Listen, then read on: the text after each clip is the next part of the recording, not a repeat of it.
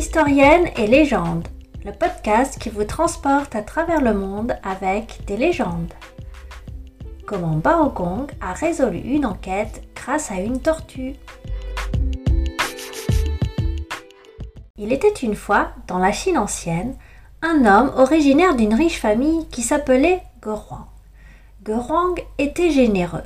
Homme de bonne famille, il était tout aussi philanthrope qu'il aimait les animaux. Un jour, alors qu'il se promenait dans son domaine, un jeune paysan, une corbeille de bambou à la main, s'approcha de lui et le montra sa dernière trouvaille. Une tortue à la carapace bleue. Elle vivait. Guerrand, avant tout étonné par cette trouvaille, demanda à ce jeune homme. Mais où avez-vous donc trouvé cette tortue Monseigneur, cette tortue provient de la fontaine du temple de Longguang. Elle était au bord de la fontaine en train de s'abreuver. Alors bien sûr, maître, à la vue de cette petite merveille, j'ai immédiatement pensé à la rapporter auprès de monseigneur. Connaissant ses goûts pour les animaux, il m'était impossible de ne pas vous la rapporter. Goran, à l'écoute de son serviteur, hocha la tête et satisfait, il prit quelques sapèques qu'il remit au paysan en échange de la tortue. Aussitôt, il ordonna à ses serviteurs de transporter cette tortue à la cuisine afin de la préparer pour un repas en l'honneur de ses convives du lendemain. À la nuit tombée, Goran, comme il en avait l'habitude, alluma une torche et commença la tournée de son domaine avant de s'endormir. Quand, arrivé à la cuisine, tout à coup, des gémissements se firent entendre, des plaintes très faibles, des petits soupirs étaient perceptibles. Goran commença alors à chercher attentivement l'origine de ces gémissements il scruta les quatre coins de la cuisine. Quant à l'approche de l'aquarium, les gémissements se firent de plus en plus clairs. Il en souleva alors le couvercle et vit la petite tortue bleue soupirant à plein poumon. Goran se souvint alors de la réception du lendemain et pensa à cette jolie petite tortue, naïve créature qui deviendrait dans quelques heures un plat. De tortue ne resterait plus que sa chair. Ah, la pauvre échappa alors Goran puis s'en alla se coucher le cœur lourd. Toute la nuit, il resta éveillé, cette tortue gémissante le torturait. Il ne pouvait décidément pas en faire un repas. Alors, le lendemain, à l'aube, il ordonna à ses servants de rapporter la tortue d'où elle venait, au lac du temple de Longwang, et c'est ainsi que la tortue fut libérée.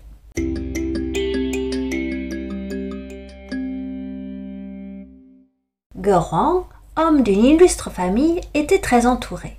Dans son entourage vivait un homme, Taoshi. Cet homme au verbe aisé savait tirer aisément avantage des personnes de son entourage. Guerrong, ami avec Tao depuis des années, n'avait jamais remarqué le vice de Tao et il considérait réellement Tao comme son ami.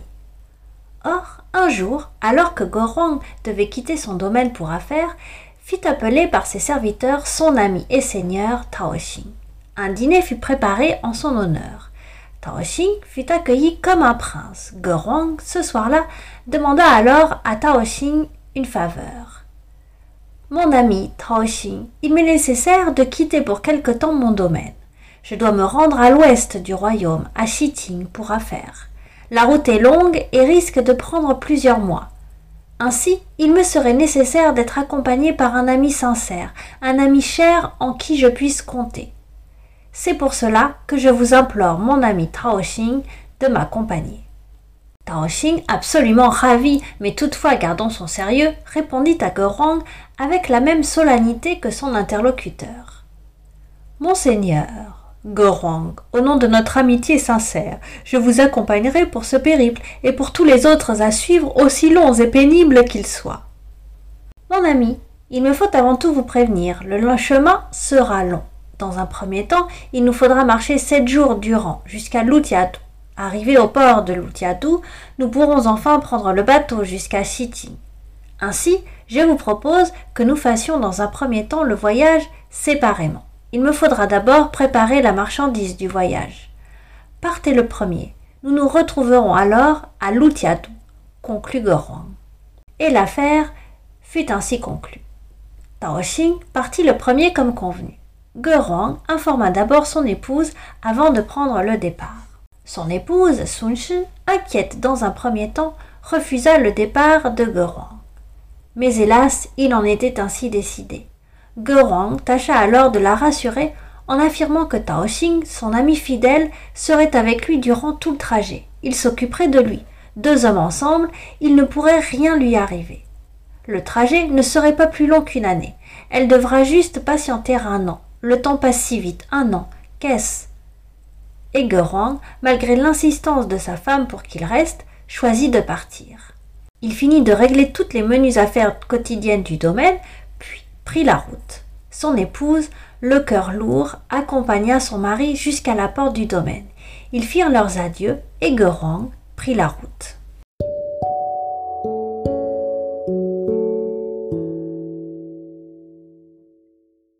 Quelques jours passèrent. Guerang arriva enfin au port de Lutiatu. Tao Xing, déjà arrivé depuis sept jours, l'attendait avec impatience. À la vue de son ami, il se réjouit. Enfin, il était arrivé. Ils chargèrent ensemble les marchandises sur le bateau, puis Tao Xing, ayant déjà tout prévu, proposa à Guerang de rester un jour de plus à Lutiadu pour se reposer. Guerang, mon ami, je connais ici une auberge très accueillante. Allons-y boire quelques verres pour nous rafraîchir. Et c'est ainsi que Guerang et Tao Xing se dirigèrent ensemble à l'auberge. Tao Xing commença par commander plusieurs verres et laissa ainsi Guerang s'enivrer. Guerang, accroché à Tao Xing, tous les deux ensemble, se dirigèrent vers le port. Un puits se trouvait sur le chemin. Tao Xing scruta alors du regard les environs et comme il l'avait prévu, personne aux alentours. L'occasion était trop belle. Tao Xing s'approcha du puits avec Guerang toujours accroché à son épaule. Il se pencha au-dessus du puits, toujours avec Guerang. Guerang, sans force, enivré au plus haut degré, se pensa également au-dessus du puits. Tao saisit alors l'occasion. Il souleva Guerang par les épaules, passa par-dessous ses épaules pour se retrouver derrière le seigneur Guerang afin de le pousser sans difficulté dans le puits. Guerang bascula la tête en avant dans le puits pour disparaître complètement. Un bruit sourd se fit entendre au fond du puits. Guerang venait d'atteindre le fond. Tao Xing avait accompli la besogne qu'il avait préparée depuis déjà sept jours qu'il était arrivé à Lutiatu. Et Guerang disparut. Tao Xing amarra le bateau à l'aube et partit pour Shiting.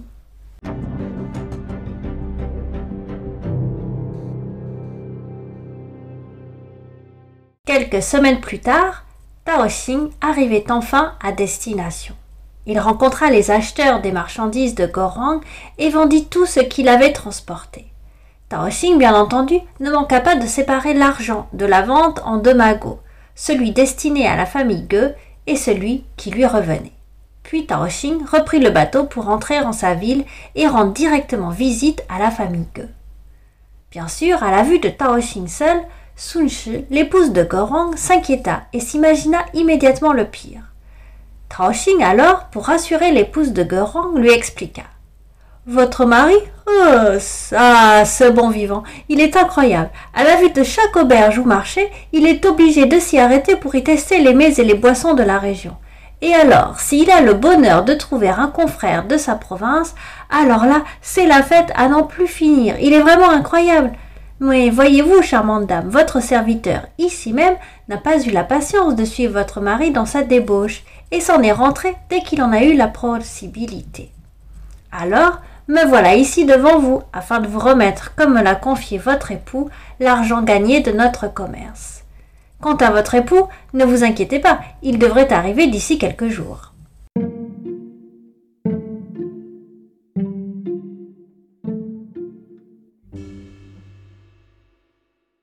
Ayant ainsi gagné quelques jours avant la quête de Sun Shi pour son mari, Tao Xing mit au point une stratégie afin de camoufler son meurtre.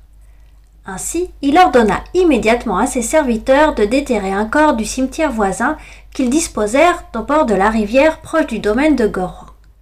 Bien sûr, ce corps déjà méconnaissable par les moisissures était inidentifiable.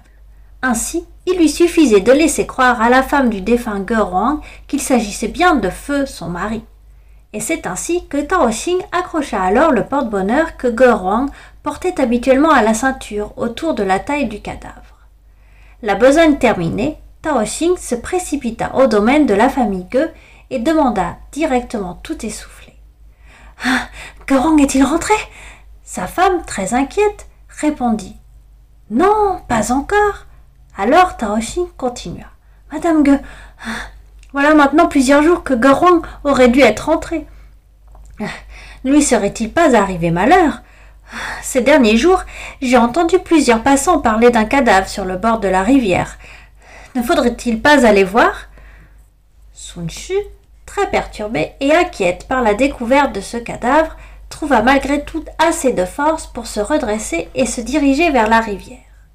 Accompagnée de ses serviteurs, la famille Ge approcha près de la rivière. Sun sans force, resta à l'écart. Les serviteurs, arrivés au bord de la rivière, observèrent longtemps ce corps, mais sans résultat. Non, ce corps ne ressemblait en rien à Guerrand. Cependant, le cadavre portait une sacoche autour de la taille. Les serviteurs la décrochèrent pour la rapporter à Sunch. Les serviteurs lui racontèrent leur difficile épreuve au bord de la rivière. Le cadavre, moisi, était méconnaissable. Cependant, une sacoche y était accrochée. Et ils prièrent Sun Tzu de regarder de près cette sacoche. N'appartenait-elle pas à Gorong? À la vue de cette sacoche, Sun Tzu s'effondra. Oui, c'était la sienne. Le père de Sun Tzu l'avait personnellement offerte à Gorong. Elle en était certaine, cette sacoche était à son mari. La mort de Gorong était officielle. Toute la famille commença le deuil. Sun Tzu prépara le tombeau et le cadavre du bord de la rivière fut enterré comme il se devait.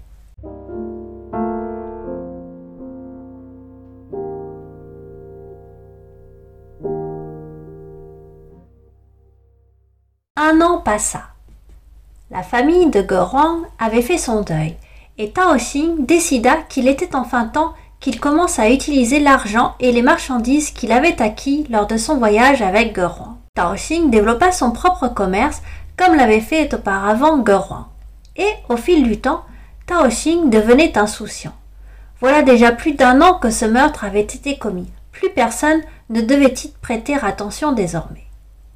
Cependant, au même moment, dans la petite ville de Xiting, passait un visiteur de marque, le célèbre juge enquêteur Pao Gong. Accompagné de quelques hommes au retour d'une affaire, Pao Gong choisit de faire une halte dans une auberge de Xiting. Et alors que Pao Gong, attablé devant un bol de vin et un autre de riz, s'apprêtait à commencer son repas, voilà qu'une tortue s'avança lentement jusqu'à sa table. Pao Gong la suivait du regard quand il s'aperçut que la tortue venait à sa table. Elle grimpa sur la chaise, puis la table, et s'installa face à Pao Gong. Elle le regarda fixement, redressa son cou et resta là, sans bouger. Gong, bien sûr, face à cette tortue, resta quelques instants perplexe, puis se dit qu'après tout, peut-être que c'était possible, peut-être que la tortue avait réellement quelque chose à lui dire ou à lui montrer. Il appela deux de ses hommes et leur ordonna de suivre cette tortue qui avait, semble-t-il, quelque chose à leur montrer. Et c'est ainsi qu'un cortège fort étrange défila dans les rues de Xiting ce jour-là. La tortue devant, avançant à pas lents, Gong à ses talons et les deux policiers les plus fidèles, Li Yi et Zhang Zhao. Après un long parcours, le cortège arriva près d'un puits. La tortue y grimpa, se tourna vers Gong et ses hommes, les regarda une dernière fois, puis plongea dans le puits. Gong ordonna immédiatement à ses deux hommes de sonder ce puits.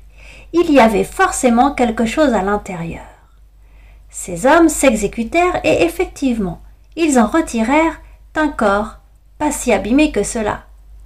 Gong fit un examen complet du corps quand il trouva un rouleau de bambou sur le cadavre où il était inscrit un nom et une adresse. Aussitôt, Li Yi et Zhang Zhao s'y rendirent et rencontrèrent la veuve de Gerwang, la malheureuse on lui annonçait une fois de plus que son époux était décédé, mais dans une autre ville cette fois-ci. Comment cela était-ce possible? Baogong, face à cette perplexe situation, ordonna Sun Shi de se rendre auprès du cadavre pour y reconnaître le corps. Et oui, sans aucun doute, il s'agissait bien là de Geruang. Alors Sun Shi, incrédule face à cette situation, demanda Et cet homme porte-t-il une sacoche? Mon mari en avait une. C'est comme cela que j'ai reconnu le premier cadavre comme étant mon époux. La réponse de Bao Gong fut une révélation.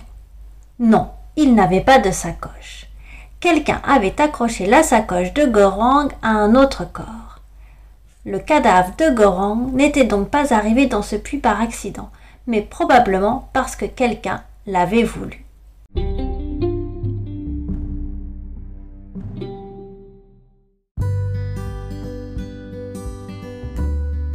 Bien sûr, il ne fallut pas longtemps pour que Bao Gong retrouve Tao Xing et finisse par découvrir la réalité de cette sombre affaire. Et Bao Gong avait ainsi résolu son enquête grâce à une tortue. Alors que Gorong avait sauvé une tortue de la mort, voilà que les tortues, à leur tour, pouvaient aider Gorong. Ce fut une enquête que Bao Gong ne put oublier.